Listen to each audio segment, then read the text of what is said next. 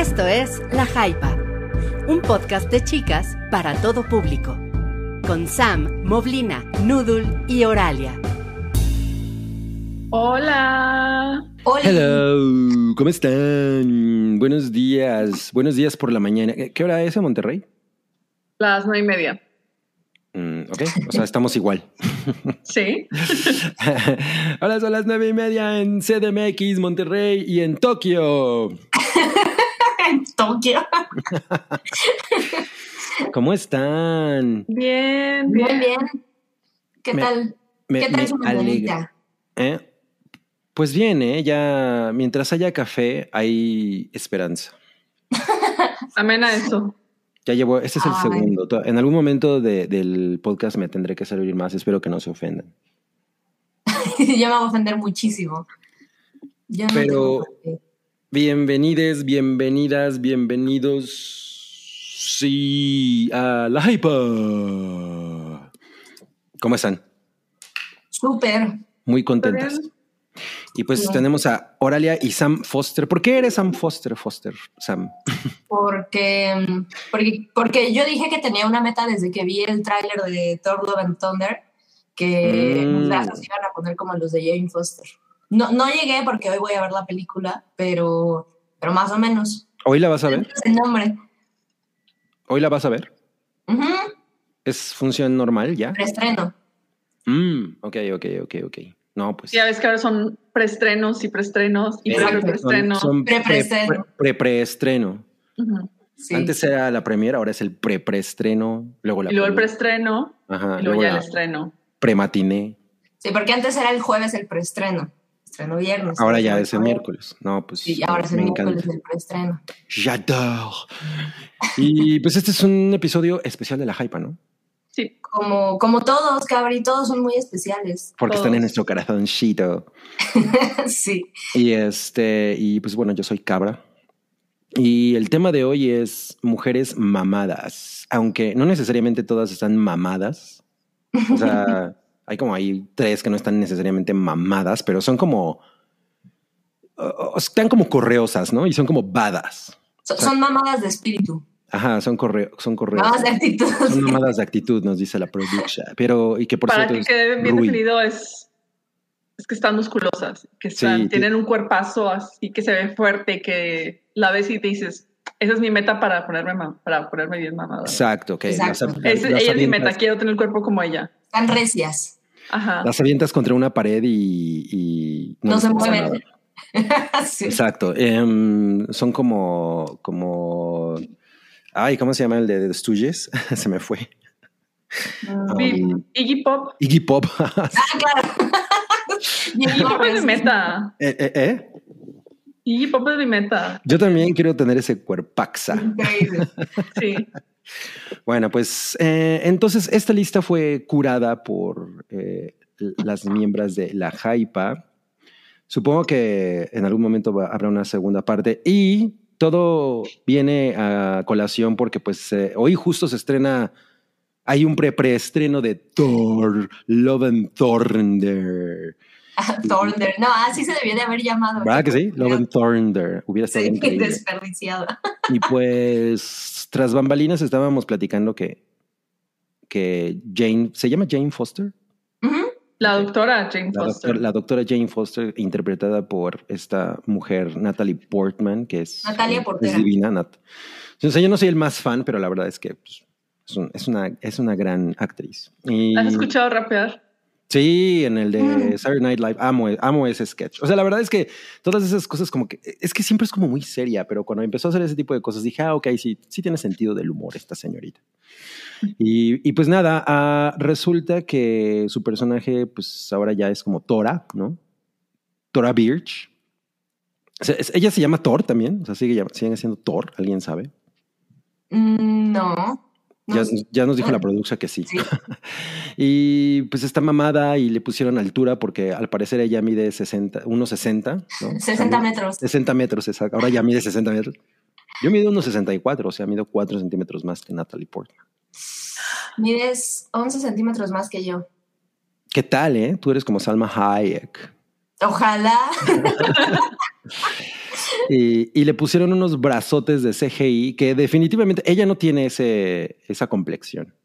Sí le echó No. ganita, o sea, sí le echó este carne, esas y proteína. Se, se comía sus latas de atún seguramente, pero pues, sí nos enteramos hace poquito que salieron fotos de, pues como de grabación, sale ella con sus bracitos y trae, ya saben, los invitados del, del puntito.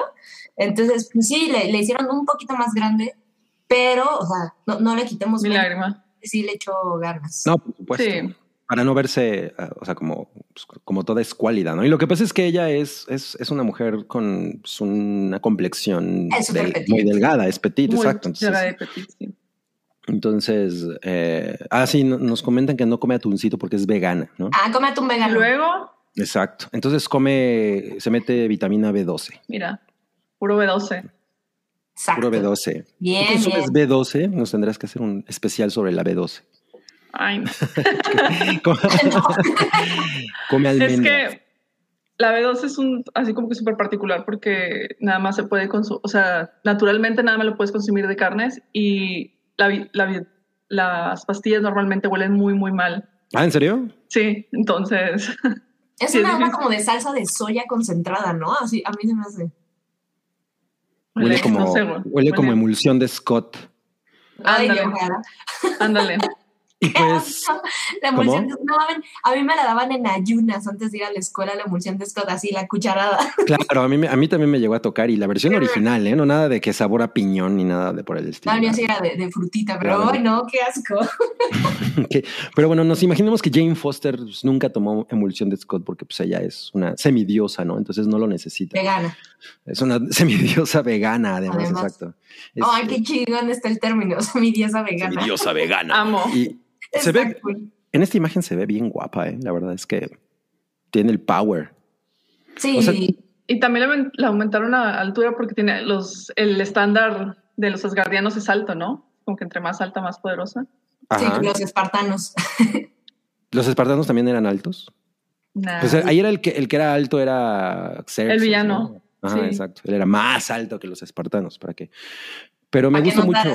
Ajá, exacto. Me gusta cómo se ve. Nada más que sí siento que, o sea, no, o sea, no sé si es por la costumbre o porque de plano sí le aumentaron demasiado los brazos. Siento que, o sea, para qué se los hicieron tan gruesos, más bien se los hubieran hecho como más correosos y ya, ¿no? Y te la tragas. O sea, es como Wonder Woman. O sea, no está súper así, ¿no? o sea, no, no- no está bulky. Sino Ah, ella está como super fit, ¿no? Es Ajá, como- es, es fit, es fit, exacto. Aunque Pues yo no siento que sí tiene más que ver como con esta onda testore, te- tes- testosteronosca.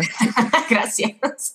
De justo de Thor, o sea, cómo se ha ido construyendo, bueno, además de- del cómic y el personaje, ¿no? Es una cosa como de súper fuerte y el martillo y todo, o sea, sí es el, pues tenía que aparentar esta fortaleza de, pues de, es, es como de Jim Bro, ¿no? Mm. Lo nos, di- nos dicen que tiene to- testosterona. No, tortosterona. Testosterona. Tortosterona. Sí, exacto. Y, y- y que y por ahí nos informan también que Thor tiene dos, mide dos metros. Yo creo que es un poquito más alto que yo. Y, pues, Jane Foster también, ¿no? Que pues ahora, ahora, ahora ella pues, ya, le va- ya se va a meter a los madrazos, ¿no? Porque antes no podía, antes nada más podía sacar un libro y decir, "Oh, su poder estaba aquí. Que también es muy importante, ¿sabes? Es como que Claro. Pero están de acuerdo en que sí faltaba. mm, Ah, bueno, ha habido muchas cosas con Natalie Portman en, en esa película. Ya saben, toda esta onda de que en algún momento, cuando antes de que despegara como despegó el MCU, fue como de, ah, se salió y luego quiso regresar porque vio eh, Potencial. lo, lo grande que se hizo, ¿no? Es como, bueno, es Natalie Portman, te lo juro que no le hacía falta. Pero, eh, pues sí me parece que había como una especie de deuda que, que no hemos visto la película, entonces no sé qué tanto se resuelva. Pero en el personaje, o sea, el personaje de Jane Foster es un gran personaje y por ahí pues tiene momentos en las películas de Thor, porque en realidad en todo el demás universo no, no la vemos mucho. Y me parece que es una buena oportunidad para, pues, para ver qué hace Natalie Portman en onda acción y, y para desarrollar un personaje que pues está padre. Totalmente, ¿Hay porque más? Y más que pasa de ser el interés romántico, Ah, sí. El interés romántico con cerebro inteligente, brillante, claro, está, pero interés romántico al final de, de cuentas, Ujú. a pasar a ser heroína. Ya, o sea, en el concepto más tradicional. claro. sí, exacto, y- hasta físico. justo. Sí. O sea, como, como muy representativa, ¿no? O sea, porque además, pues, to- o sea, por ejemplo, a mí no me gustó nada Black Widow. Me pareció un gran Mm. desper- una oportunidad absolutamente desperdiciada, sobre todo teniendo a Florence Pugh como la sucesora. Sí, Entonces siento, siento como que Marvel sí necesita alguien que... Y bueno, después de toda la conversación negativa de Captain Marvel y bla, bla, Eh, o sea, como tener a Natalie Portman de regreso en un papel así está chingón, ¿no? O sea, es como, ok, ¿no? Porque además también está la otra morra, la... Voy a ¿Cómo se meter cizaña A ver, a ver. porque no pueden tener heroínas negras, pero sí, o sea, por el hecho de que pues está también el personaje de Tessa Thompson, las de- están todos los personajes femeninos súper chingones de este Black Wakanda. Panther, ajá, Las pero no hay una heroína blanca, entonces ah, tenemos que tener a huevo una heroína blanca, o sea, no pueden, no pueden ser nada más. esperemos, esperemos Black Panther, igual nos sorprenden con Shuri, Pues sí, pero de acuerdo. pero Tessa Thompson, ¿no te- ¿es Tessa Thompson se llama? Sí, La... Ujú. Eh, ella como que tuvo un papel bastante relevante en la anterior, ¿no? En sí. Ragnarok. O sea, sí. Me- me- sí, así sí. como relevante no estoy segura, o sea, siento que le falta, que, que es un Pues es de lo que yo más me acuerdo. O sea, me acuerdo de ella y de Jeff Goldblum. Claro, Lo más relevante de esa película. Ajá, es como que dije, ah, eso estaba chingón. no, Jeff Goldblum, soy muy fan, pero la verdad es que no, no es algo tan chido lo que hacen en esa película con él. y no- no- nos dice la producción que Tessa Thompson mide 1,62. Mira, yo mido dos centímetros más que Tessa Thompson. ¡Órale! Y dice Oralia, Soy más estoy alta más que alta que todas. ¿Tú cuánto mides, Oralia? 1.70. ¿Qué? ¡Wow! No, pues muy bien. ¿eh? Más fan. Te respeto más porque eres más Por alta. Exacto. Por Nos eso también les digo que. Por eso también les digo que el estándar este, asgardiano es de que altas, entre más altas, más poderosas. Claro, claro, sí, Que es como, Pero- me siento cuando traigo tacones. claro. por supuesto. Pero eso, eso- eso no aplica cuando eres David y peleas con Goliat. Pero bueno, aquí está el, el primer filtro y entonces de aquí nos pasamos a siguientes eh, personajes femeninos mamators y la primera es Mother Russia de Kikas 2. La verdad, la, o sea, la verdad es que él es un personaje como... pues, lo único que hace es estar mamada, ¿no? o sea, no es como que haga No me más. Y acuerdo esa película. La odio ¿Eh? mucho. ¿La qué?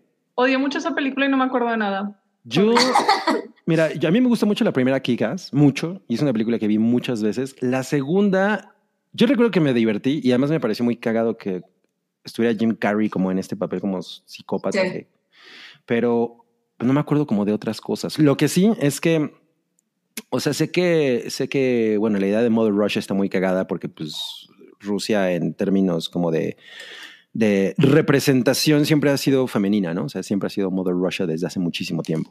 Y, y entonces está, eso está cagado, pero pues realmente es como un turbo estereotipo, ¿no? O sea, es como Iván Drago. Pues es que sí, Iván Drago con. En mujer. Ajá, exacto, es Iván Drago en mujer, ¿no? Y pues está mamada y lo más que hace es como estar a punto de matar a Hit Girl, pero Hit Girl la, en- la engaña. ¿A Hitler? A Hitler también. Uy, estaba... Mother Russia contra Hit Girl. y contra Hitler. Estaría muy chido. Ajá. ya nos dijeron que mata como 20 policías. O sea, sí, pero los A huevo, policías, 20. los policías son carne de cañón. O sea, ¿en qué momento? Tú, siempre que Es- sale un policía en una película. No, pero es que Es es malo matar policías. Es. Acuérdate que en Estados Unidos es muy malo matar policías y los porque la vida de los policías valen mucho más que de killer, cualquier claro. persona. Claro, claro, claro.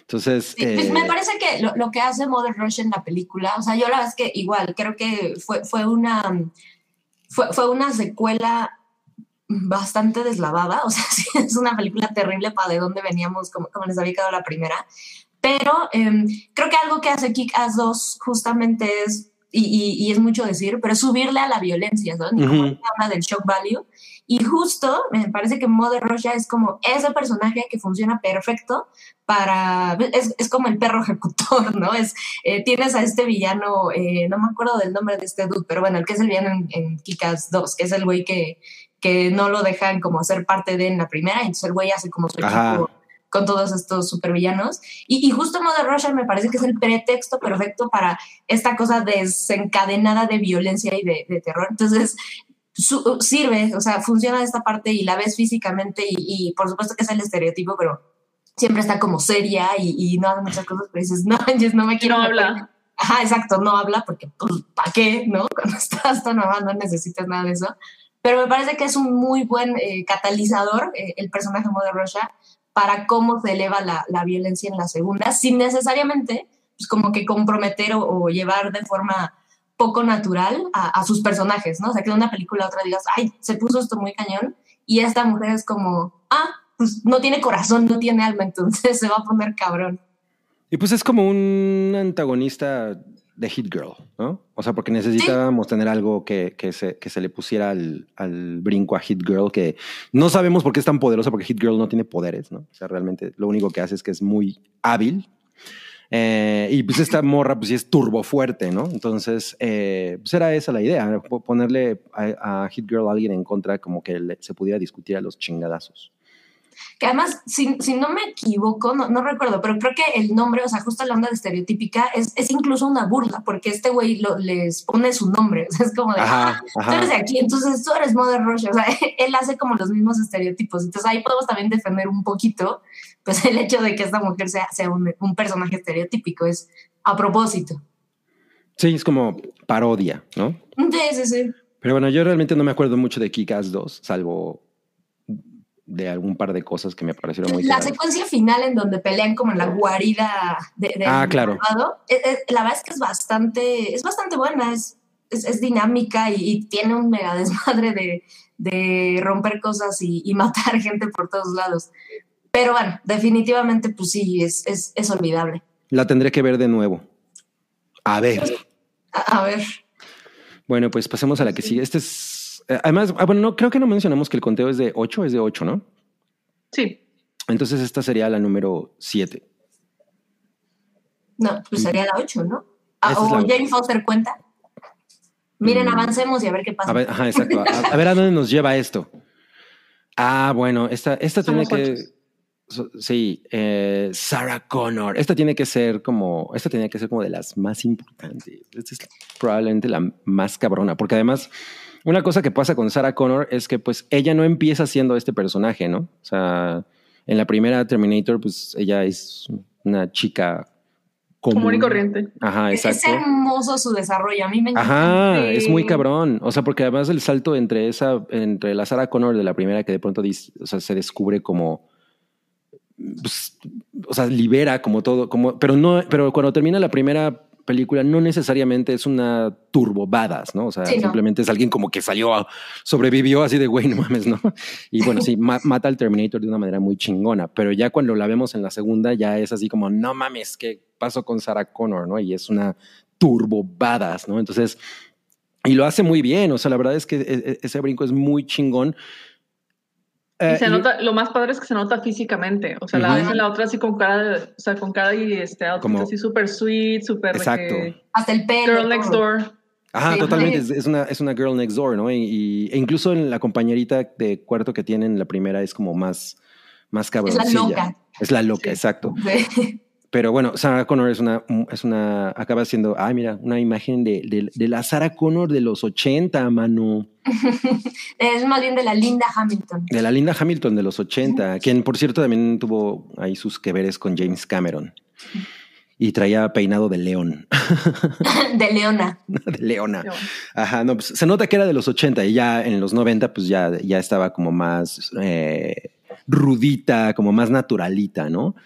Y, y pues sí. nada, eh, es muy impactante Sarah Connor en la 2.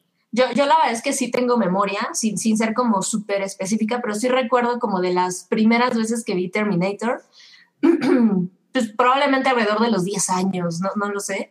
Para mí fue de los primeros personajes femeninos que dije, no manches, eso está muy increíble. O sea, jamás había visto, probablemente había muchos más en, en ese momento, pero para mí fue el primero que dije, órale, está, está muy increíble esta mujer, porque no nada más es algo que me, que me parecía, en, probablemente no, no lo veía tan claro en ese momento, pero me parece interesante es que no es este personaje femenino que es muy fuerte porque se parece mucho a un personaje masculino, ¿me explico? O sea, sí. tocamos eh, maternidades y todo, y, y, y, eso me parecía maravilloso de, de Sarah Connor. Sí, justo que a, a mí una cosa que me, que me, parece chingona es que por ejemplo, no, no necesitan tenerla super mamada, ¿no? O sea, realmente vemos a Linda Hamilton y sigue teniendo como este físico, es justo lo que decíamos, como más correosa, como, como, como alguien que se ve que pues, ha entrenado, que la ha pasado mal, porque además la pasa muy mal estando en el, en el encierro, etcétera. Y pues adquiere esa personalidad como mucho más... Em, eh, pues sí, guerrera, ¿no? O sea, la ves y definitivamente dices, no mames, esta morra sí, sí te rompe la madre, ¿no? Se hace mamá luchona. Exacto. O sea, sobre todo, por ejemplo, las últimas secuencias en las que eh, entran a, ¿cómo se llama? Em, ¿Cómo se llama? ¿Dónde está? ¿Dónde crean Skynet? Ya se me olvidó cómo se llama la empresa. Ah, bueno. Pero todas esas secuencias, no mames, ella lo hace muy cabrón. Sí. O sea, sí te, sí, sí, te dan ganas de seguirla, ¿no?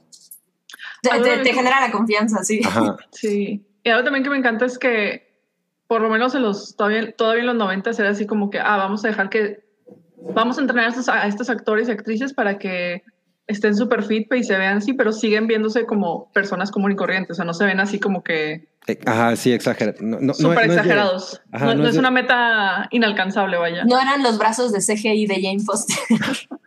Y tampoco les ponían demasiado aceite para que se vieran así, ¿no? Ándale, sí. Justo, e, es, una, es una onda mucho más natural que yo, yo estoy segura de que eso es lo que funcionaba. O sea, se ve la evolución y, y te la crees, porque es como, ya dejas de ver a alguien seis meses que se estuvo cuidando y dices, no manches, ¿cómo le hiciste? Y se, y se nota natural. O sea, esta, esta evolución que tiene ella es, e, es mucho menos hollywoodense y mucho más real. Y, creo que exactamente como decía Oralia, se transmite en su físico, eh, hasta en, el tipo de ropa que usa, eh, cómo va por la vez, va, mugrosa, ¿no? Porque pues va subiendo.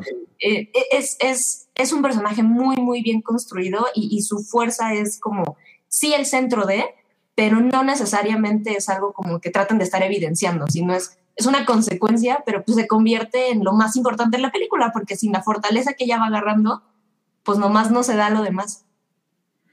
Una, cosa que me, bueno, fue medio decepcionante ahora que lo veo en retrospectiva, pero, pero pues no, así fueran las cosas, es que eh, hubiera estado muy chingón ver a Sarah Connor em, ya en la película, de pronto así, como toda mamada, pero como antes de la película salió el video de Guns N' Roses y te, y te mostraban muchas escenas en las que salía ella, como que ya te dabas cuenta de cómo, la, de cómo venía, ¿no?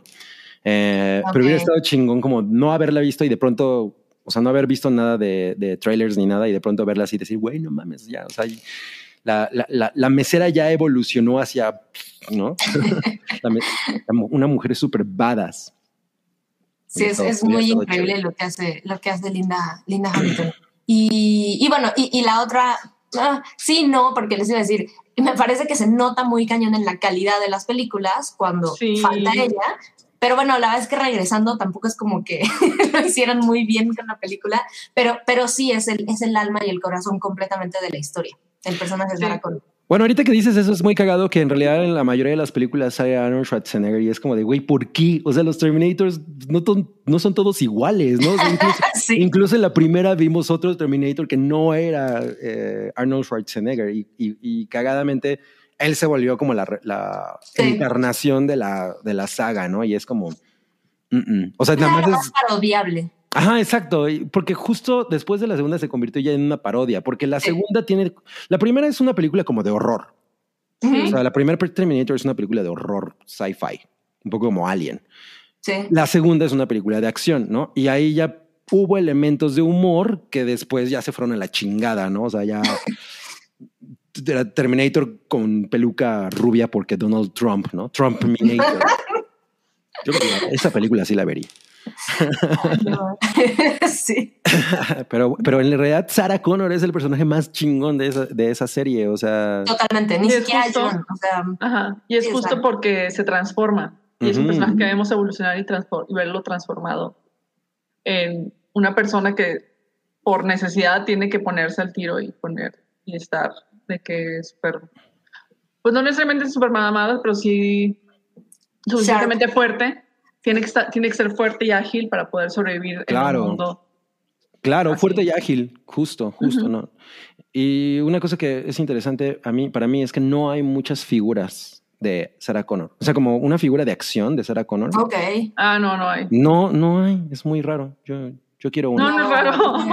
no, no es raro. Simplemente en los 90 no era Pues Eh, En los ¿no? 90 y en los 2000 y los- No, ya en los 2000 ya empieza a haber figuras de acción de ciertos personajes femeninos. Femeninos, claro. claro. Sí. Pero en los 90 era de que, "Ne, las, las niñas no juegan con esto y no queremos que las niñas dejen las Barbie.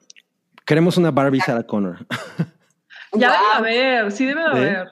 Pero sea, este, increíble. la línea Barbie tiene su- así como que de repente saca así como que ediciones especiales Pues la de para honrar ciertas cosas de cultura pop y todo, pues debe de haber. Habrá, habrá que buscarla. Si no, bueno. hay que pedirla.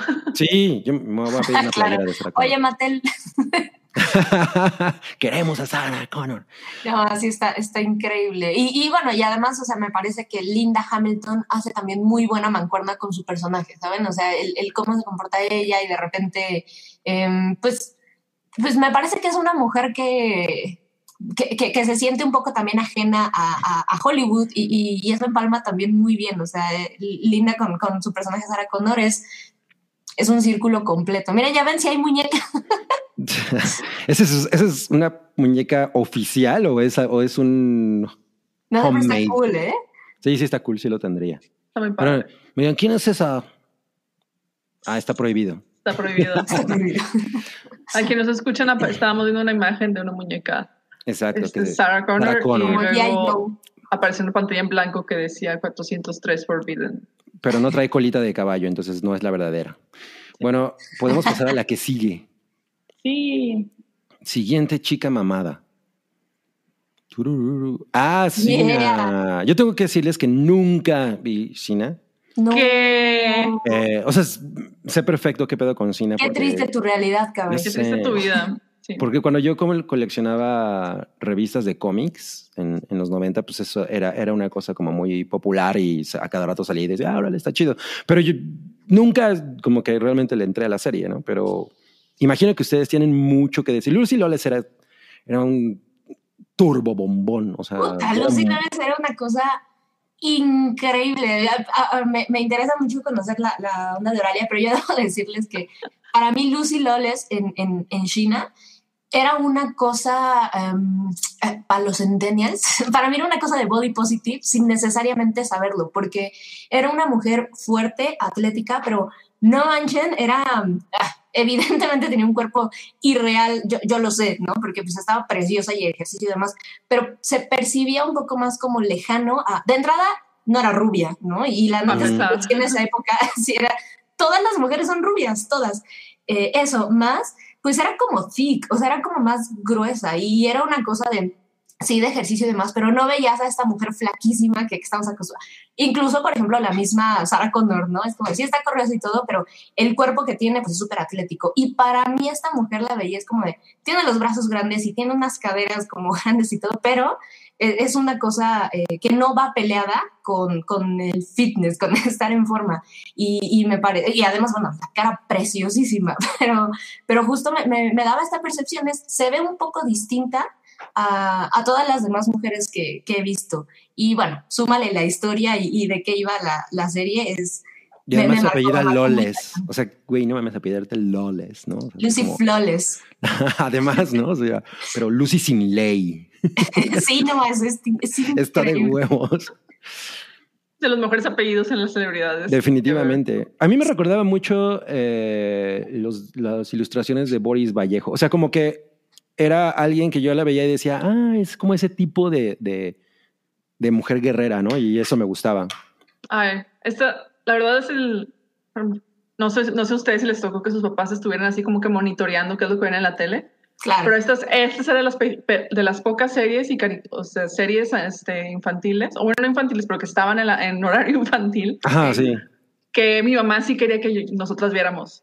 Ah, sí. Yo la veía con sí. mis papás, sí, con mi mamá principalmente. La ella, ella mi, mamá, mi, mamá, le encantaba y era así como que sí, vente, vamos a ver China. O sea, sí. sí. Y era. Era su telenovela. Ajá. Oye, y está, un... increíble porque, está increíble porque el personaje, aparte, es muy astuto, es muy fuerte. Este, trata de sí de resolver las cosas cuando, o sea, de la manera más pacífica posible, pero si no era, si no se podía, pues no tenía miedo de agarrarse a madrazos. Y tenía como contraparte al, a este personaje, ay, este chavita que era así como que su, como su sidekick, Sí, Ajá. eh, Rubia, petita, así como que más súper súper delgadita, pero, o sea, no, no está súper delgadita, pero sí está así como que sí se veía así como que, ah, mira, la mujer común contra China, que es súper guerrera. Ajá. Ándale, Sí, a mí me recordaba un poco a, a la mancuerna que había en Buffy, por ejemplo, con Buffy y, eh, híjole, también se me olvidó esta mujer, eh, a pelirroja, perdón. Este, pero sí, es como, ella es muy, muy fuerte y luego tiene como a su sidekick, que también es una mujer y que se, se, se ve como más dulce y más pequeñita, frágil, pero ves que hacen mancuerna perfecta y lo logran súper bien. Sí. Es como, órale, no mames. No, sí estaba muy, muy cabrona Lucy Loles. Y, y. Ay, ya se me olvidó lo que les iba. Ah, hay, hay- según yo tenía como romance con chicas, ¿no? E- Sí, Eso era algo- increíble. Eso Estaba bien padre. Mucho era- antes de Lightyear. güey. sí. Ahora sí que hecho- años luz antes de Lightyear. De hecho, había muchos episodios que censuraban o que no pasaban, serio? así como que cortaban porque pues tenía escenas con... ¿Neta? Sí. O sea, ¿lo censuraban? No, en- o sea, Pues yo, yo no, en- yo no recuerdo realmente como nada, o sea, es que sí definitivamente estaba, pero era así como que súper sutil, pero tampoco era... Ajá. Pero sí había así como que de repente de que... mm, cort- así como que cortes raros y decías... Algo, algo aquí no está... Órale, que qué falta un cagado. sí. No lo hubiera imaginado. O sea, ¿eso qué? ¿Lo hacían como en Canal 5? Era de Canal 4. ¿Era de Canal 4? No mames. Yo lo veía en No, Canal Me voy a 5, servir un café, primo. Sí, sí, sí. A, a mí, algo que, o sea, más allá de esa vibra que sí se sentía, esa, esa como vibra lencha constantemente en la serie, eh, eso, eso me parece que justamente era lo interesante, porque más allá, o sea, e- es, es el, el jugar con, con ciertos estereotipos, pero en la relación que tiene ella con, estoy tratando de recordar el nombre de su personaje, porque recuerdo que es un nombre como, como medio eh, sin, sin género, ¿saben? Es como funciona perfecto para hombre y para mujer el nombre de esta mujer. Eh, ¿El de, el de quién? El de la sidekick, La de- sidekick. De, China, sí. Gabriel. Gabriel, claro. Ah, no mames. Me encantaba el nombre. Este, me parece que justamente la serie coqueteaba muchísimo con esta cuestión de eh, lo que se convirtió en broma con Batman y Robin, que aquí era como, sí puede ser, no puede ser, pero de repente había, otra cosa que me encantaba es que había como este coqueteo con, con Hades, que era el, el- como el villano de la serie, y le traía como, le tiraba onda a China, pero ella como que no, y, y se sentía como alguien que era no había realmente, sí, sí hay episodios, pero no había realmente como un interés romántico, pero cuando le veías como por dónde había interés romántico era como, pues con cualquiera, se podía dar con absolutamente cualquier persona. Y se sentía refrescante en ese sentido, o sea, no era, tenemos a un héroe y luego tenemos a su interés romántico y entonces pues se traducía, ¿no? Tenemos a la heroína y entonces tiene a su interés romántico y, y no, eso se sentía muy refrescante. Entonces no era nada más ver a esta mujer que lucía físicamente distinta, no era nada más ver esta serie que era, cuando digo de época, es muy de época, porque era, pues, pues hablaba de la mitología griega. Eh, no era nada más eso, sino veías como el día al día en la serie y cómo se van los personajes y se alejaba completamente de lo que estábamos acostumbrados a ver en, en, en la tele, de cualquier género. Entonces, eso era súper, súper refrescante. Me, me mezclaba muy bien, no nada más la onda física de China, porque era evidente que era una, una cabrona y, y hacía sus escenas en los caballos, o sea, tenía mucha acción la serie. Sino había mucha inteligencia también en, en cómo se escribía y en los problemas que resolvían. Para mí era así, e- era, era ejemplo y era diosa China en su momento. A mí sí me marcó muy cañón. Sí, eh, nos están poniendo, Oralia nos comenta, que en la serie salían Carl Urban y Anthony Starr. Y sí, de hecho, hace poco Órale. alguien Los- subió fotos, fotos de Ay, eso. Sí, qué, qué cagado, ¿no?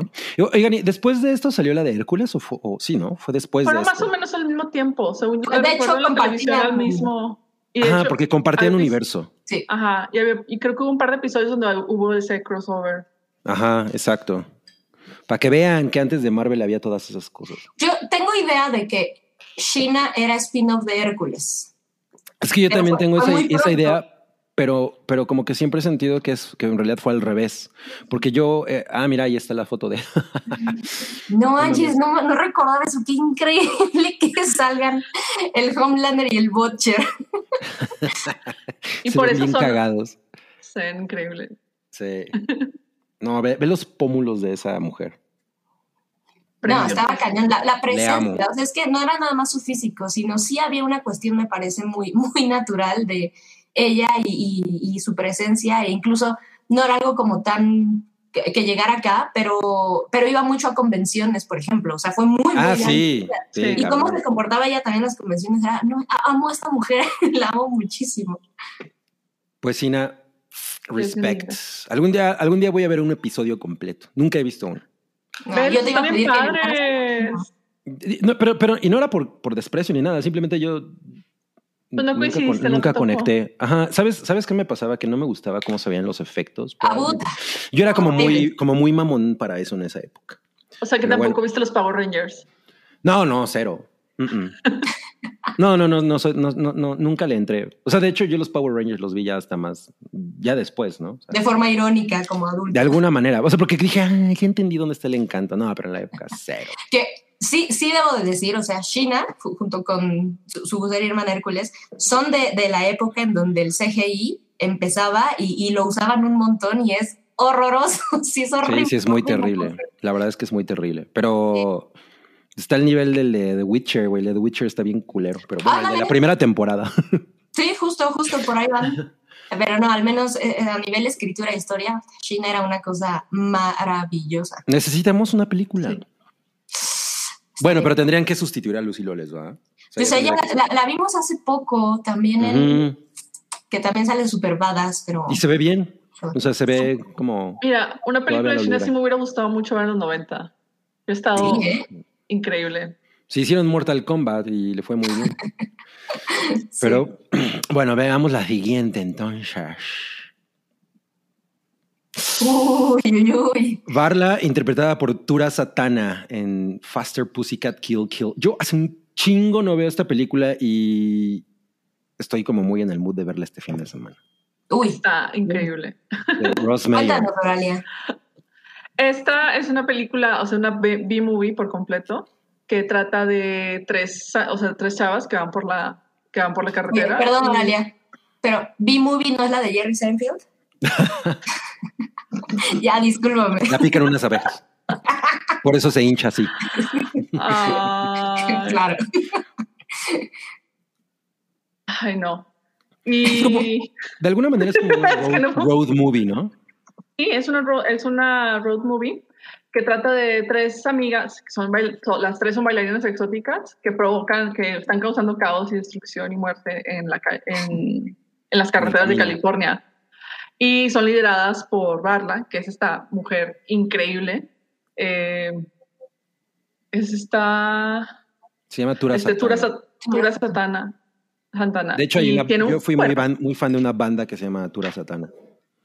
Claro. Es que ese, ese personaje en particular y el cuerpazo que trae y cómo se madrea a, todos los, a toda la gente que se encuentra está...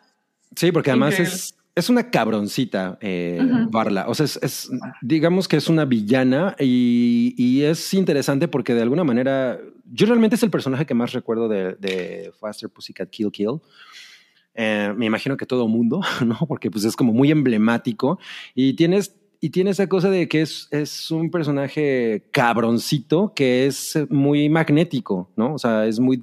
eh, eh, eh, de- simpatizas mucho con ella, a pesar de que pues, es una malvada, ¿no? Y mata gente y abusa incluso de otras morras, ¿no? O sea, como que usa, su poder para abusar de ellas. Y, y es su...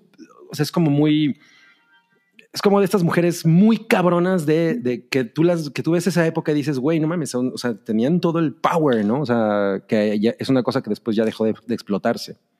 Y, No, pero, está está bien padre porque la película es del 65 Ujú. eh, y tomando así como que cuenta el contexto y más es así como que, ah, mira, te estamos presentando a una mujer fuerte, independiente, que tiene una carrera este, truculenta. Así como que la idea, como me imagino, la idea original era así como que villanizarla y, así, y presentar de que mujeres no sean como esta, Ajá, exacto. como esta, como ella, pero, te- o sea, lo ves y dices, claro que quiero ser como ella, claro que quiero Es como- tener... es como Mallory Knox pre-Mallory Ajá. Knox, ¿no? Y yo tengo que decirles que yo tengo una debilidad muy grande por, por el fleco. O sea, de hecho, o sea, Sina y esta morra, el fleco, uh. A mí también me parece una onda muy femme fatal. Ajá, exacto. Tiene, Pero, tiene como sí. Tiene como esa connotación, ¿no? Y pues ella es como esta imagen exacerbada de lo femenino, porque pues obviamente su, su, su físico es como, puede ser como una superheroína, ¿no? Tiene cuerpo básicamente de superhéroe. O sea, Sí. chida cadera, tiene así, ¿no? Esta parte como, como más gruesilla, etcétera. Y Los entonces... más- voluminosa además. Ajá, y, pero es como esta fuerza femenina imparable, ¿no? Porque además ella le gana un chingo de gente a madrazos en la película, ¿no? no o sea, Sí. no es, no es Ah. como que la lleguen a superar. Y, Y- también tiene un delineado de los ojos increíble. Sí, el, cat eye. Así el, Y, y es como incluso tiene un rostro medio, ¿qué será? Como indio, asiático. Sí, ¿no? tiene unos rasgos como eh, Ajá, como exóticos, gringos. no caucásicos, lo cual Ajá, exacto. Lo cual le da un power todavía más, más chingón. O sea, es como este tipo de mujeres que, que son como de, como de pin-up art, ¿no? O sea, tienen como ese físico. Entonces, la- la- es muy enigmática Tura, eh, Tura Satana en- y, y en este personaje más todavía. sí. Sí, sí, de acuerdo. Que además, ve, o sea, yo también tiene mucho que, que tuve como contacto con la película, pero es, es una cuestión muy de cultura pop, muy de culto, y, y la verdad es que no, no recuerdo como exactamente esta onda, pero ella, o sea, eh, no nada más su personaje, sino ella había, pues como quejas o comentarios de sus coestrellas en esta película que decían, me da cosa hacer escenas con ella, ¿no? Me intimida muchísimo, le tengo miedo, le tengo miedo a esta mujer. ¿Cuánto, cuánto mide Produxa? Sí, nos, nos han estado poniendo en medias de todas y... Y no Ahora, les sí, hemos mencionado. Sí, ha de Sí, ser además. como, o sea, muy cagado, como que estás en un set con una persona que sí dices, ay, no mames, ¿no? O sea, no sé si está de buenas, de malas, ¿no? O sea, sí, se ve tan dominante que no sabes un poco cómo abordarla, me imagino, ¿no? O sea, Sí, que cañón. Pero pues evidentemente me parece que es parte también de cómo funciona en la película, pues tenía que ver con su personalidad probablemente y funciona, funciona, o sea, se nota la, la podería. pero off camera era de, a todo mundo le llamaba galletitas, ¿no? Decís estas galletas. que nos dijeron Claro. que mide, mide 1.70. No, mames, así turbo. 1.70. Está normal. Mira, ¿no? Oralia, Mide, mide lo que Oralia. Precisamente, precisamente. Porque creen que es así como que ícono y. Ah, está muy increíble. un muy- día me disfrazaré de ella con mi 1.64. Sí, no manches, estaría cool. y ahí está Ay, Billy. B-Movie. Yo amo B-Movie, oigan. La verdad es que yo no la tengo muy fresca. Pero pues sí, es, es una gran, gran oportunidad para revisitar Faster Pussycat Kill Kill. Yo tengo la impresión de que está en YouTube, ¿eh? así como gratis. Creo que la, la vi. Pero bueno, ahí está Varla. Y de hecho me gusta mucho más el nombre Tura Satana. Sí, Es un gran nombre. Eh, y el de Lucy Lucy Loles. Sí. Lucy Loles, sí, ya llevamos dos nombres chingones, Tura Satana y Lucy Loles. Yeah. Pasemos al que sigue. ¿Quién sigue? Ah, Me encanta, me Ah. encanta Edge of Tomorrow.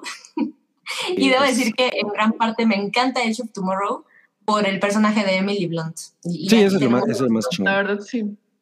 su- es su- como- El nombre de su personaje es Rita Brataski y ella es, pues, mm, como de la coprotagonista, pero la vez que me atrevo a decir que ella es mucho más protagonista. O sea, ya sé, compite con Tom Cruise, pero es mucho más protagonista porque es Yo, como yo me la- acuerdo de ella. O sea, yo de lo que más me acuerdo de la película es de ella. de su personalidad, de cómo Ujú. manejan las cosas. Ju- justo, y me parece que eso es, es bien padre de la película y otra vez, creo que tiene mucho que ver también con la presencia de Emily Blunt y a mí me pareció, em, no necesariamente porque así fueron sus trabajos, pero para mí como de forma significativa pasé de ver eh, El Diablo Viste a la Moda a verla aquí en esta, en esta película y recuerdo, a mí se me tatúa así en el cerebro la escena donde está haciendo la lagartija con un Claro. Puta, así fue como de, ¡no! ¡Qué increíble está esta mujer!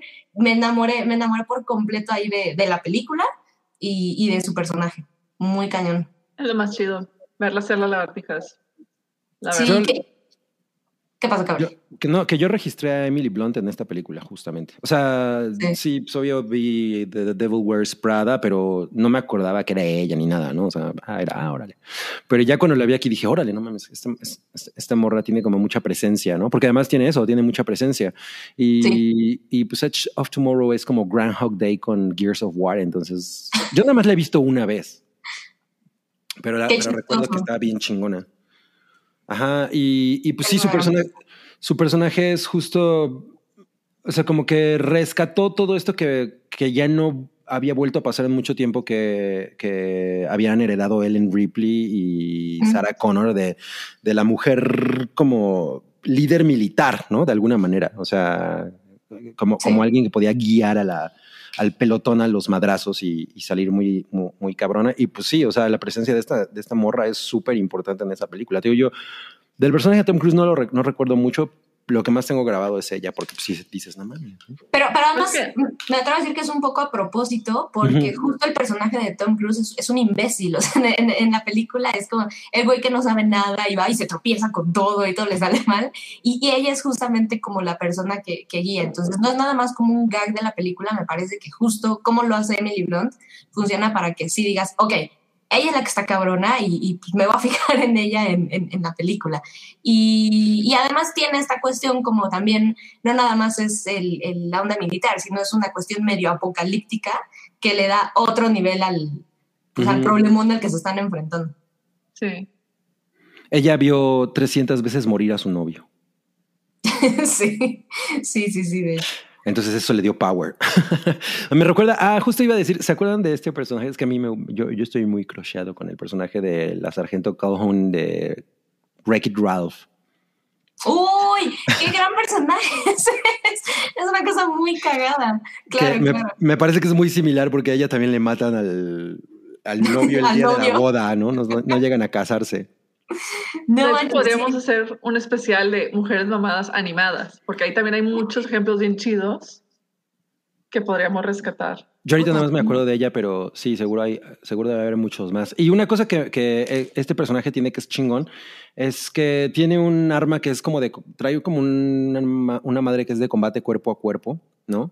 Ujú. Y es como de esos detalles interesantes porque ella, ella lo hace, o bueno, más bien lo trae porque durante varias regresiones, ah, mira, ahí está Calhoun. Oh, sí, es increíble su diseño. Yo le, sí, güey, amo el diseño de esa y la además- cintura de 5 centímetros. Ajá, pero y es toda como sassy, ¿no? Y como cabroncilla. Em, ah, y, un- y el- personaje de Emily Blunt trae esa madre porque varias veces de las que ella regresa, se, le- se queda sin, municiones, ¿no? Entonces necesita eh, entrar en combate cuerpo a cuerpo con estas alimañas que no me acuerdo cómo se llaman, mimics, una cosa así. Y, eh, y se agarra madrazos con ellos, entonces es bastante capaz. Y se supone que en el manga, después de que ella se convierte en este símbolo como de la resistencia humana, es que empiezan a producir estos exoesqueletos en masa. Ok. Así Muy es cool, que cool. Rita Rose Brataski, thumbs up. Le, ama, Súper le amamos. Y no está necesariamente mamada, ¿no? También está fit. O sea, porque por ejemplo la foto que pusieron hace rato es, es como, o sea, tiene el cuerpo Es sí no, es no está así, no está gruesa, ¿no? Es que sí es de los. Vaya, en un punto de la última década fue así como que el estándar para eso de que, ok, gente que se ve normal. Bueno, los hombres siempre se ven así como que súper extraordinarios y súper de que Sí. gigantescos, Gran- pero, la mujer, pero en mujeres era, ok, se ve fit, está, se- o sea, es su cuerpo fit, a, a moverse un poco más, a parecerse de que al cuerpo imposible de los vatos, pero en mujer. Sí, Claro, que además hay, hay una, o sea, yo, yo sí debo decirles que hay como una onda también sexista en ese sentido, porque es- la mujer no se ve bien grande, ¿no? Entonces Sí. eh, le, le anda tirando a gorda y pues qué feo, entonces se tiene que ver correosa. Lo que en los hombres parece no tan masculino, pues so- son reglas hollywoodenses como de estética, la verdad. Claro. Aunque Por eso, también en- tenemos, por eso tenemos a la Mujer Maravilla súper flaca. Exacto, exacto. Ah, puta, ya le diste cuerda a Cabri, Oralia. no empecemos con eso. No, pero bueno, en términos, de, en términos de combate te funciona más porque pues eres más rápida, ¿no? No tienes que cargar tanta masa. Ah. No necesariamente. Pero, pero además, o sea, justo es, es esta cuestión como de, lo ves y podrías pensar ese argumento, pero cuando ves a Arnold Schwarzenegger corriendo dices, sí, los hombres tienen que estar así de pesados para poder, o sea, ve a Rambo, ¿no? Pero él siempre se ve como bien torpe, ¿no? Corriendo. sí. O bueno, vete con los con los, todos los creases, que también todos están todos en las. Sí, son iguales. Ajá. El método Chris. Los creases. sí, no va. La- Los la- creases. es la década, de- la década de los creases. Agarra cualquiera de ellos y todos están así súper grandotes, este, mamados, y son súper, o sea, todos son súper ágiles, súper rápidos. ¿Por qué no podríamos tener mujeres que se vean así y que tengan el cuerpo así, o sea, que sean más de complexiones un poco más anchas Claro. y que puedan ser así. Combatir velozmente. Sí. Como Sí, o sea, por ejemplo, pensemos, pensemos en esta cuestión de, mm, eh, no manches, qué terrible ando con los nombres. Esta, esta también es muy gimnasta temprano para mexicana acordarme. a la que siempre le tiran mierda también que por su físico, eh, Ah, y la. Alejandra. No, Anchen, qué horror. Este, pero bueno, justo es, esta, es como esta mentalidad, esta idea de que si no eres, sobre todo en mujeres, no eres delgada y, y no eres así pequeñita, es- no, no es fit, ¿no? O sea, tu cuerpo no es, eh, no es Ya, atlético, ajá, no funciona. y- Ya eres gorda. Ajá, y exacto, y esta mujer es, pues puede traer medallas y demás, y está cabroncísimo que la conversación siempre es el de, mm, pues está gorda, ¿no? Alexa ¿Cómo le hace Morena. Gracias, sí. Morena de tornillo en Spotify. Eh, no, Alexa. Y Alexa se vuelve oscura, ¿no? sí. Dark Alexa. Ay, Alexa. Ay, no, qué pena. Oh, hubiera, hubiéramos dejado que, que Alexa opinara también. hubiera dicho, Exacto. A mí ¿Qué también me parece horrible. Pero, pero Pero- bueno, sí creo que ahí está esta, esta idea súper casada de una mujer fuerte tiene que ser más atlética y como petit, porque de la otra forma pues, ya se vuelve gorda, entonces eso no nos gusta. Me parece que es terrible. O sea, vemos algo como Vin Diesel y, y eso resulta que es un cuerpo atlético, ¿no? Porque está en un güey. Pues parece que trae traje de sumo a medio inflar. Pero existe esa, pues definitivamente esa, esa concepción. Y de Me ahí pues, tenemos la idea de Emily Blunt. Cómo se ve, se ve increíble. Pero Emily Churro. Bueno, Qué bruto. para, para Groot es flaco. Bueno, pasemos a la que sigue entonces. Sigue. Groot no es un Nos pone la producción que Groot es flaco. Oh, no, bueno. Mi, mi, mi bebecita Ellen Ripley, que también es muy cagado como, o sea, a James Cameron le cayó Ellen Ripley justo así como al plato, porque tiene un crecimiento muy similar al de, al de, ¿cómo se llama? Sarah Connor, ¿no? Porque Sí. Ellen Ripley empie- comienza siendo, digo, ella sí empieza siendo un personaje más, más duro, Sí, ¿no? ya, ya trae como cinco escalones recorridos. cuando Es una, cam- es una camionera espacial, ¿no? Es Lola la trailera en el espacio. Eh, o sea, sí, porque ella no, no, no empieza siendo un personaje delicado, ¿no? No, de, de ninguna manera. Ella sí, eh, o sea, sí, es una mujer con mucho, mucho carácter al principio, nada más que pues es medio ninguneada, ¿no? Por, por los elementos masculinos de su crew, de la Nostromo. Y todos son devastados por los aliens. Ajá,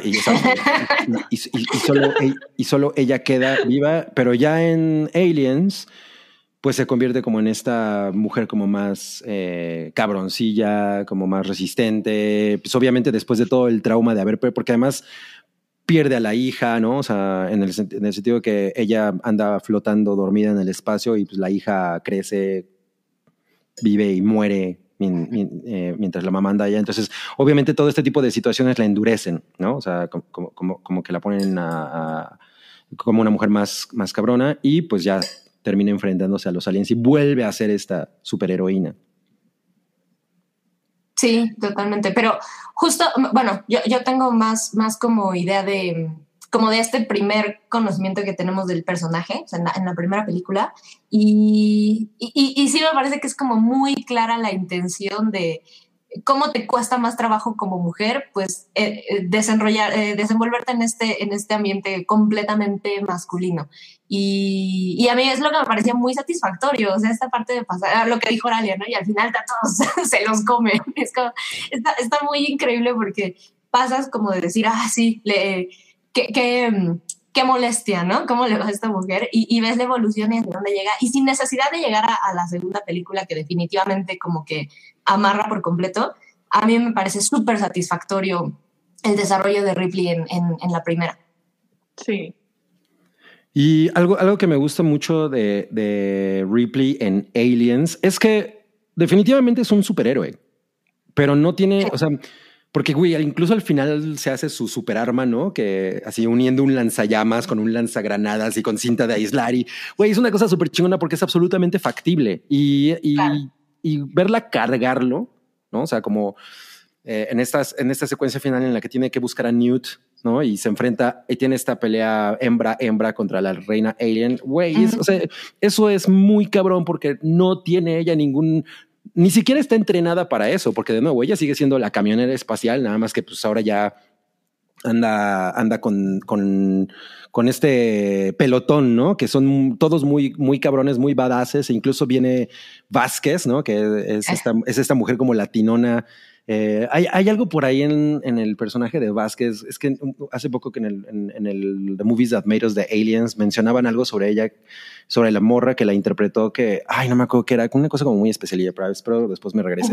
Pero bueno, era como la contraparte porque Vázquez sí es, ella sí es parte del ejército e incluso es como una figura muy respetada. Ella es más musculosa, ¿no? Es como, como hardened, ¿no? Y Ripley no deja de ser pues una chica, digo, normal, como empujada a su límite, ¿no? Entonces, este, esta, esta parte en la que saca lo, lo madre, ¿no? La parte materna, pero es esta parte materna de, de güey, nos vamos con todo a los madrazos para, para defender.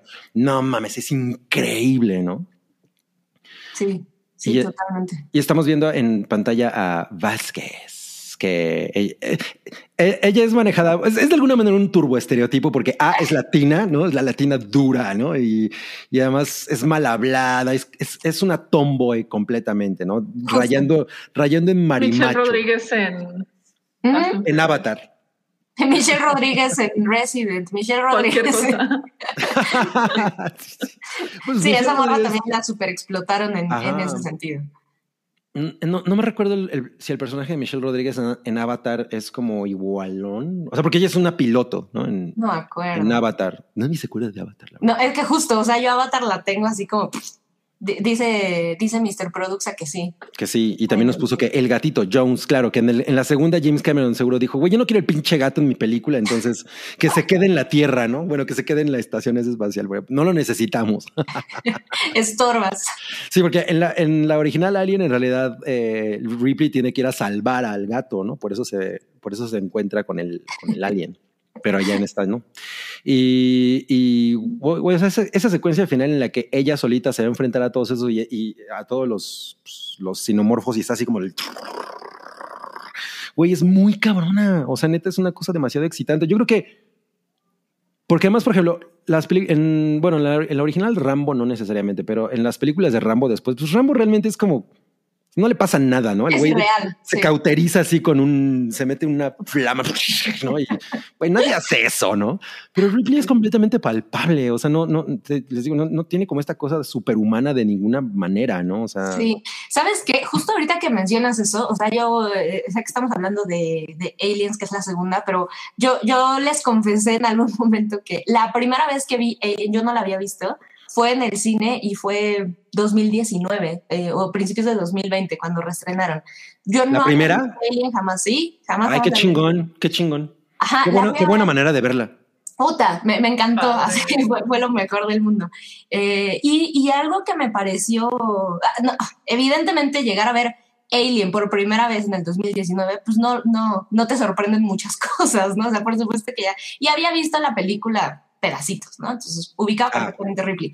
Pero justo como estas cosillas en la película que se sienten, eh, tengo ahorita, por ejemplo, en la mente una escena ya hacia el final, donde ella ya está, ahorita que mencionaste lo del gato, está como por huir y lo lleva, que además es un motivo de estrés el gato en toda la película, soy ese como de, ya sé, ya sé qué sucede, pero aún así en toda la película te preocupas por el bendito gato y la relación que ella tiene un poco con, con él. Pero hay una escena en donde está como terminando de cargar eh, la, cápsula de escape, no me acuerdo, y, recuerdo muy cañón esta onda como de, hay unos galones de gasolina, creo que tiene que, cargar, y es como muy natural el, el verla en cámara porque Em, e, es como el equivalente en la película de terror cuando dices, ¿para qué corres arriba de las escaleras? Oh, que, hacen estupideces para que la película avance. Y aquí es, se siente tan inteligente todo lo que va haciendo ella como natural.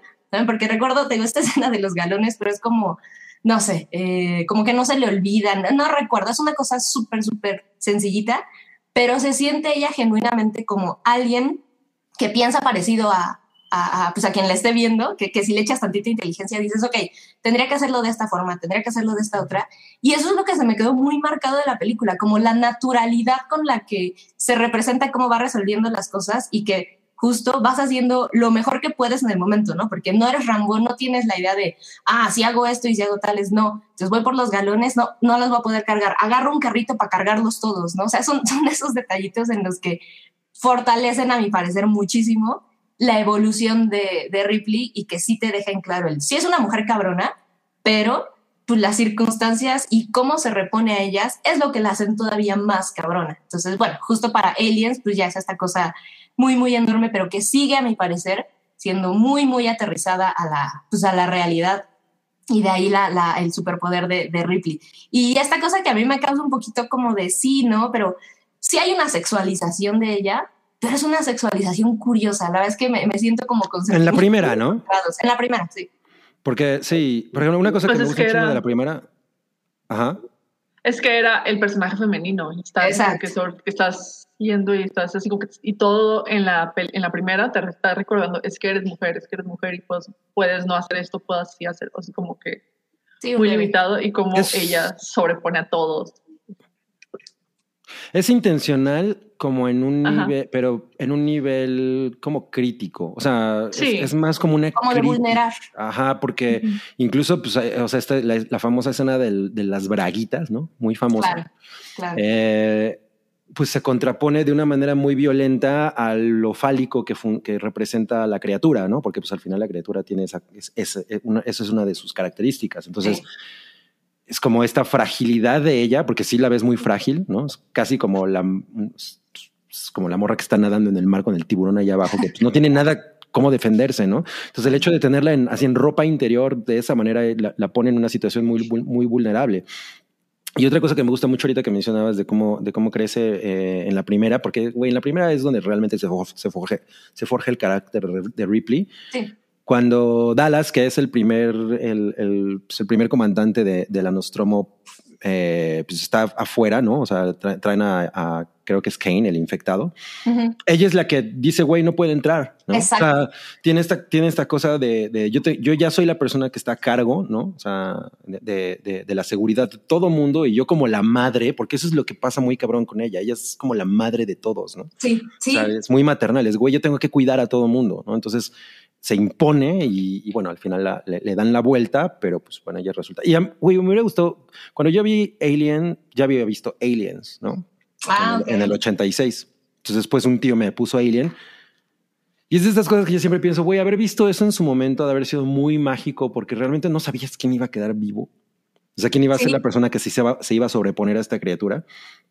Y ver que fuera ella, no mames, es una cosa muy cabrona. O sea, la verdad es que ella, eh, Ripley, sobre todo en la primera, enfrenta unas cosas. Se enfrenta al, al androide. Sí. ¿no? O sea, tiene todos estos momentos. O sea, se enfrenta a los otros güeyes así como en, oigan, su contrato sí dice que tienen que ponerse a hacer esto, cabrones. Exacto, esa línea está con cosas como burocráticas. Ajá, güey, es una Sobrenaturales. maravilla. Es una pinche maravilla Ellen Ripley. Le amo.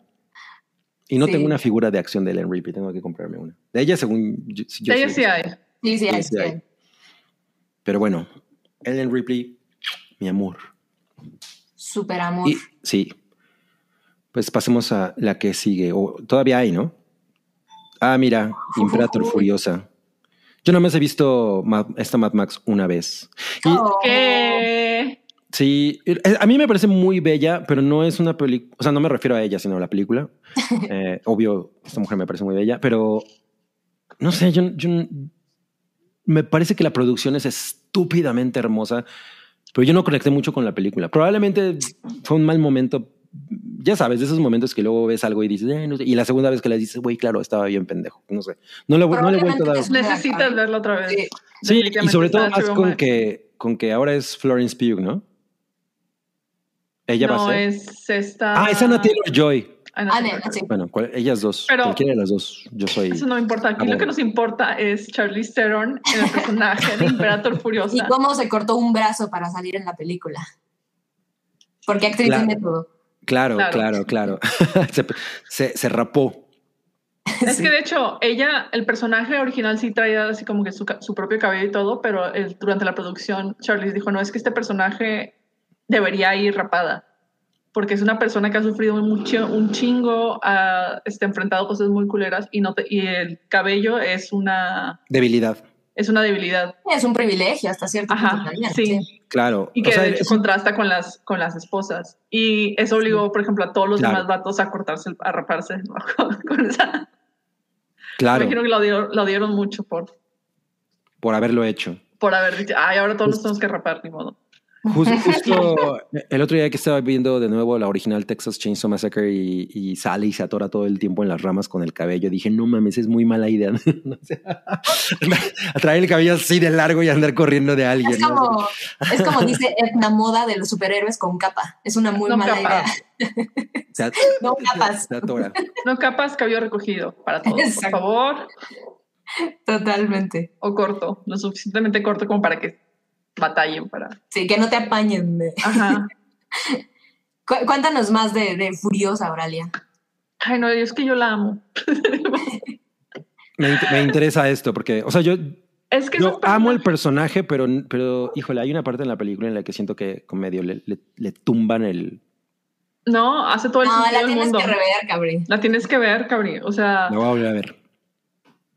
es que es esta, esta mujer que tiene, o sea, no tiene nada de esperanzas. O sea, es así como que está completamente derrotada y lo que la mueve son las, este, demás, las otras chavitas que están convencidas de que "Oye, es que vamos a buscar fuera de aquí hay un mundo, hay una utopía en la que podemos llegar y vamos a poder ser libres, vamos a poder vivir tranquilas.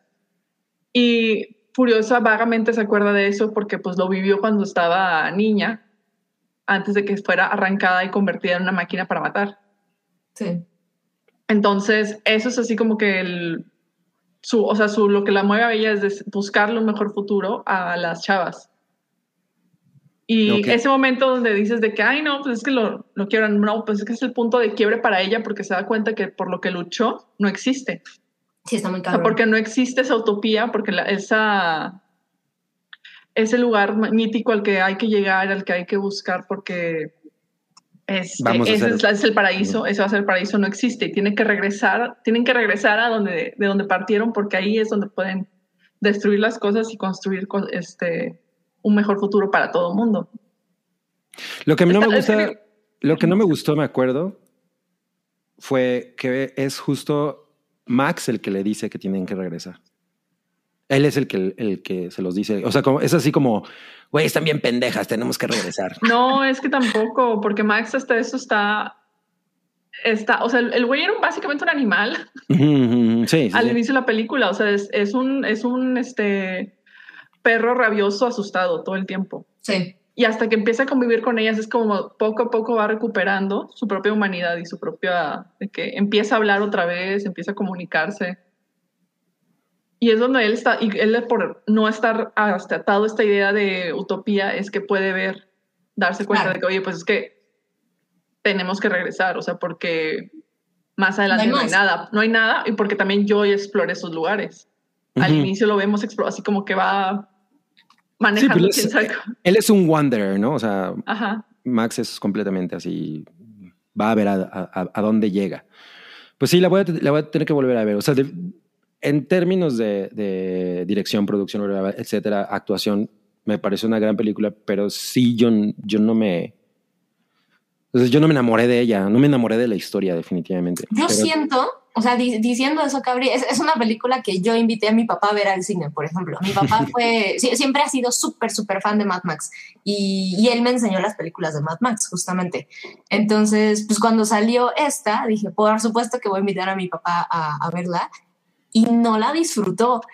Ya después como que hizo, supongo, las pasos con la película, pero sí creo que es una cuestión con una carga femenina, pues, pues distinta. Distinta me refiero a distinta a lo que se ve en Hollywood, ¿no? Porque ves la relación de estas mujeres y estoy segura, o sea, me, me atrevería a decir que, que con el prejuicio es algo que le habla, por supuesto, que mucho más a, a- a una, a una audiencia femenina o con esta carga que masculina. Y sobre todo verla por primera vez, yo entiendo, o al menos eso, eso fue lo que mi papá me dijo, es, les cagó lo que hicieron con el personaje de Mad Max. Y nada más es lo que hacen con el personaje, ¿no? Porque pues vienes de, de todas estas películas, de ver a Mel Gibson y, y es un personaje con mucho protagonismo. Y aquí pasa a ser, pues no es un gag, pero, pero me parece que la gente así lo interpretó. Y entonces la carga se vuelca completamente en, en, en estas mujeres, en este grupo de mujeres. Y no es una cosa como, eh, como de explotación, porque no lo es. Y, y, justo me parece que es tan natural que, que, funciona, pero creo que aleja un poco a la audiencia masculina. O sea, me parece que probablemente es que, cuesta un poco más conectar. Pero es que también, vaya, el punto de partida de esta película y el pu- de desde donde lo estamos viendo siempre es desde el punto de vista de Max. Sí, sí, por supuesto. Siempre. Sí, O es a través de Max- sus ojos. Ajá. Con Max nos introducimos a este mundo y con Max nos damos de él. Sí, Toda la película está, es desde su punto de vista. Entonces, quizás lo que les, o sea, lo que a mucha gente le cagó, pues es que no, que él no tuviera una participación más activa y que fuera así como que No más observando, pero pues también no era su pedo, ¿saben?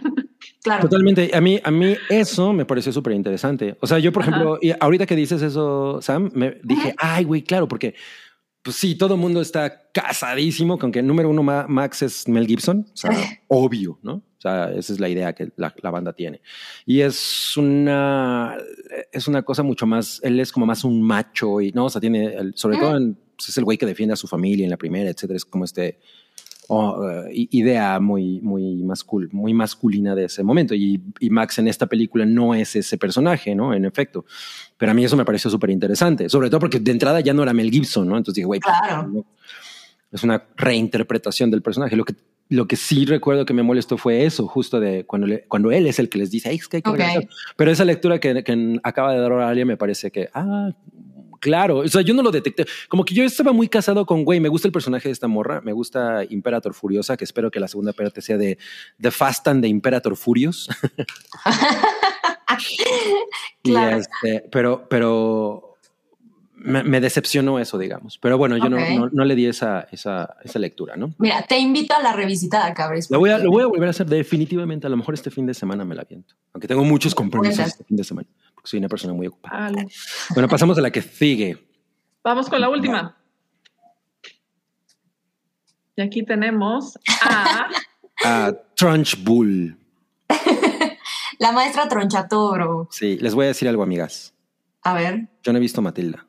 What? no, O sea, le- le- o sea, vamos. Ajá. Es una de esas, como, como tú, Sam, es una de esas películas que he visto por partes. Sí. Como que de pronto está en la tele y la veo, o de pronto está, paso así en el centro comercial y la tienen, ¿no? ¿En dónde? en el Sears. En el Helen. pues en la época estaba, estaba muy de moda. Em, no sé por qué nunca la he visto. Qué cosa tan cagada. O sea, no- es una no- gran no- película. Sí, lo sé. Y de la historia sé que es muy, muy chingona y Te tocó como adolescente, adulto, joven, ¿no? probablemente. Y Quizás es eso. No, no tengo nada que, que me repela de la película, simplemente siento que es de esas cosas que había otras cosas que quería ver y más bien le, daba- le ponía atención a eso y ya nunca, nunca la vi.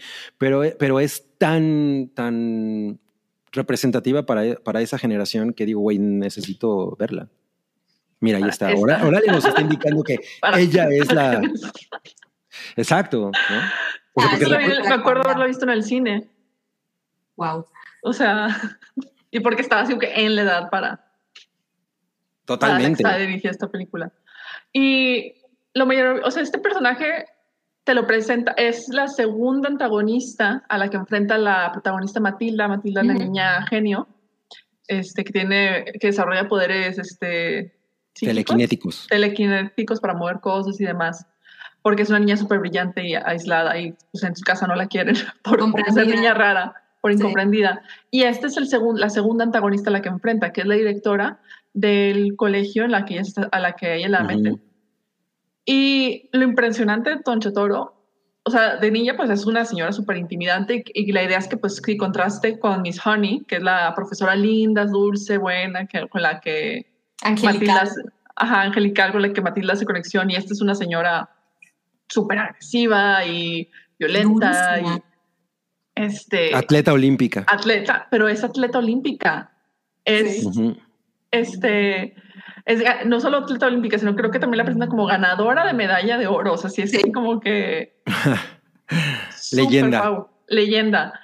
Y en ningún punto, o sea, y sí, así como que hay muchos, este, pues, mi humor de la época de que, ay, no, pues es que es muy grande y es muy, este, imponente y así como que es algo negativo para ver, pero al mismo tiempo, o sea, no sé, yo de niña sí fue lo oí de que, ah, pues es que está impresionante cómo se ve, o sea, sí es algo así como que físicamente muy este, impresionante. Y ya con relecturas este, más adultas, sí la veo que, oye, pues es que este personaje está bien cabrón, está bien padre. Sí, Está que, por ejemplo, a mí me parece, perdón, Oralia, no termina. Oh, sí, que es, que es un personaje muy impresionante y pues te presenta otro tipo de este, feminidad, porque si, si Matilda tiene, tiene tres roles femeninos adultos, que es su mamá, que es una mujer super, es muy superficial, este, que se, nada más está enfocándose en su, en su imagen corporal. Tienes a la Miss Honey, que no le importa su imagen corporal, pero es muy, muy bonita, muy sweet, que es como Muy- más ajá, intelectual. exacto. Y tienes a esta tercera, o este, este modelo de mujer, que es una persona muy fuerte, muy grande y que tiene una visión de cómo deben ser las cosas muy marcada. Es- y que no le que iba- importa, No no, le importa. importa nada qué es lo que piensan los demás. Es- Hasta se le que pone hasta el tiro hasta los papás. Sí. Ella, eh, es que eso es lo chingón de un villano, ¿no? O sea, a mí me Ajá. choca cuando los villanos son malos y ya, así como Kevin Spacey en Superman Returns, que lo que quiere es hacer un, un- una unidad habitacional, una mamada así, ¿no? Y no sé qué, güey, ¿no? Ah, o sea, pero ella, esta pers- este personaje es necesariamente malvado o es una persona que más bien tiene una visión que simplemente No, yo, o sea, yo sí tengo la mentalidad de que es un personaje malvado, pero, pero justo como decía Alia, hay, hay muchas lecturas. O sea, yo recuerdo, por ejemplo, eh, eh, habiendo visto la película de, Chica, em, definitivamente sí te da esta percepción de, que ella es malvada y te hace sentir eh, insegura, etcétera. Y o sea, la escena que más tengo clavada es donde agarra a la niña de las trenzas y, y, Y la le da vueltas y la saca volando. Entonces, alguien que abusa de su poder. Ajá. Definitivamente queda muy claro que, que es alguien malvado. Es una mujer malvada, egoísta. Eh, recuerdo otra escena, la de los chocolates, que le regalan a, creo que a Matilda o a Ah, la Miss sí. Sí, hay una escena con los chocolates y ella se los come. Entonces, queda muy claro, o sea, la película se preocupa mucho en mostrarte que e- es malvada en ese sentido, porque abusa de su poder, que, que tiene en muchos sentidos, físico y, y al ser la directora de la escuela. Pero eh, algo que me parecía muy curioso, evidentemente con una lectura posterior, es que es la única, eh, o ese es mi, mi, mi parecer, que no le teme a demostrar su poder, ¿saben? En una época en la que era como erróneo eh, el que las mujeres fueran muy poderosas, ¿no? Entonces Mm. puede ser muy lista, pero no tiene que saber el mundo que eres súper lista, porque hace sentir tontos a los demás. Entonces, Sí. siempre tienes que estar como guardadita, ¿no? No eres muy agresiva. ¿no? Y ella era una persona ultra cómoda con su personalidad, con su poder, con su abuso, con su egoísmo. Pero ahí está, es la única que lo tiene. Y eso en automático, para la audiencia, pues la convierte en una villana, ¿no? Porque no se avergüenza realmente de lo que es. Lo cual me parece muy cabrón de cómo está reflejada. Pero claramente en la película es una villana y es una villana Sí. abusiva. Sí, y te la presentan por todos lados y las diferencias, eh, también la película está filmada desde el punto de vista de Matilda como niña chiquita, entonces todos los adultos se ven todavía más grandes, más impresionantes. Hasta más como DeVito. que- Ajá, Ah, claro, sale Danny DeVito, no me acordaba. Danny DeVito la dirige, de hecho. Ajá. Sí. Y, y pues sí es esto, es un personaje malvado, o sea, nadie, en ningún momento te queda duda que es villana y no hay ningún punto donde te digan de que, ah, mira, pero es que podría sentir compasión por ella. No, en ningún punto. Pero sí está muy cabrón que es uno de los muy pocos personajes femeninos, ah, se me hace en toda la historia, que sabe y está consciente de su poder y, Sí. y no tiene de miedo de mostrarlo y no tiene y, se, y no, no lo minimiza. Es de que pues así soy. O sea, lo ejerce o sea. con todo. Ajá. Sí, y a su beneficio completamente. Y, y- y durante la película, no nada más con Matilda, te vas dando cuenta de las cosas que le hace a muchísima gente al- alrededor, genuinamente malvadas. Pero, pero pues justo, o sea, me parece que a, a toda nuestra generación nos quedamos con la idea de, de la tronchatoro, ¿no? Es el qué miedo, qué miedo a la tronchatoro. No, totalmente. Yo, yo me imagino que de haber tenido una, una figura de autoridad con estas características cuando yo era morrillo, no mames, hubiera, hubiera tenido mucho miedo, ¿no? Porque O te sea- hubieras sacado volando tus trencitos. Exacto, ¿no? como si fuera, como si fuera una, ¿cómo se llama? Em, una bala de esas, ¿no? Como Sí. Sí, es que ese era, ese, ese es su deporte, ¿no? sí, ese era su deporte. Entonces, No, pues qué miedo. Ojalá no nunca les toque una maestra así o una directora así. Probablemente sí nos topemos varias personas, varias tronchatoros en nuestra vida. en. La tronchatoro Godín debe de existir por ahí. A mí que me tronche la toro. Y pues bueno, creo que esta es la última, ¿no? Ya. La Sí, esta mujer la mamada última. número 8. Ella sí está mamada para que veas, ¿no? O sea, porque Sí. pues, además es campeona olímpica, entonces pues, sí, Sí. tiene que ser mamada. Que es justo lo que decíamos, es ese mamado que no le encanta a la gente porque pues es un mamado que se ve antiestético. Es una Sí. mujer grande y gorda y no se peina y no se arregla y no bla. Entonces es un, Claro. es un fuerte malo. Me gusta, me gusta. Pues ya se quedó congelado Oralia. No, aquí está. Ay, no. No, estás, ahí, ahí estás. Oigan, pues creo que hemos llegado al final. Yes, Sí. qué bonito. Me gusta hablar de mujeres mamadas. Hay muchas más, pero Definitivamente, pidan la segunda parte. Si la piden, pídanla a su proveedor de cable local. Exacto, exacto, exacto. Pí- Pídanla al 53. Ay, sí. da tu número. Ajá, exacto. Em, y pues muchas gracias por acompañarnos en este episodio de La Hype. Ahí estuvo. Sigan haciendo pesas. Exacto, hagan pesas y lagartijas con una sola mano. Yo, yo lo he hecho, ¿eh? Cuando, No, hacía, ese cuando, entrenaba katana, sí. Ahorita no lo podría hacer. Ah. Ni, ni de pedo. Pero No, cuando- yo tampoco. Cuando entrenaba, sí era. Tenía mis. Órale. Em, bueno, pues estuvo Oralia, aquí estamos sobreviviendo. estuvo la Sami. Oli, adiós y ¿Dónde te pueden seguir Oralia? En Oralia. Eh, sí, arroba Oraley en prácticamente casi todas las redes. ¿Por qué es Oralia y no Oralia? O sea, Oralia ya estaba tomado. Seguro. No, no. suena padre. Órale. Solo, solo por los, la- la- los LOLs, Ol- Oraleia, ¿no? Y a, y a Sam Es por Star Wars. por Sorry. Leia. Ajá. Ay, güey, nunca lo hubiera pensado. Fíjate que, fíjate que medio me vibraba, pero dije, ay, no, Oralia. Pues, obvio no. A mí me gustó un chingo Star Wars. Fíjate que no lo sabía. No, ah, necesitan hacer un especial para Sí. educarme en Star Wars. Sí, yo que soy purista de la, de la trilogía original. Bueno, y, y Sam, Yes. Sammy, sigan a Sammy en Somewome. Arroba Somewome en Twitter. ¿Por qué eres Somewome? Some... Somewome. Wome. No sé, son de esas cosas que me han dicho casi toda la vida, como eh, mi novio, mi hermana, algunas amigas. Era Wome, Wami, cosas así. Ah, ok, Somewome, de ahí salió. Ok, Así es. bueno, pues sigan a, a Sammy Wami ahí. Y yo soy Cabra. Ah, y también estuvo, y también estuvo eh, la Produxa ahí, que es básicamente... Cabri, ¿por qué es Cabri? ¿Por qué soy cabri? No, pues es una cosa que no se dice. Ah, Pues porque he contado la anécdota que, que cuando yo jugaba Halo en Televisa, que estábamos todos jugando Halo, yo era el verga, ¿no? O sea, mi, mi, mi nick era el verga, como con cinco As. Y un día llegó Rui y me lo robó. Te robó el verga. Ajá, o sea, se puso a jugar con, se puso a jugar con mi user.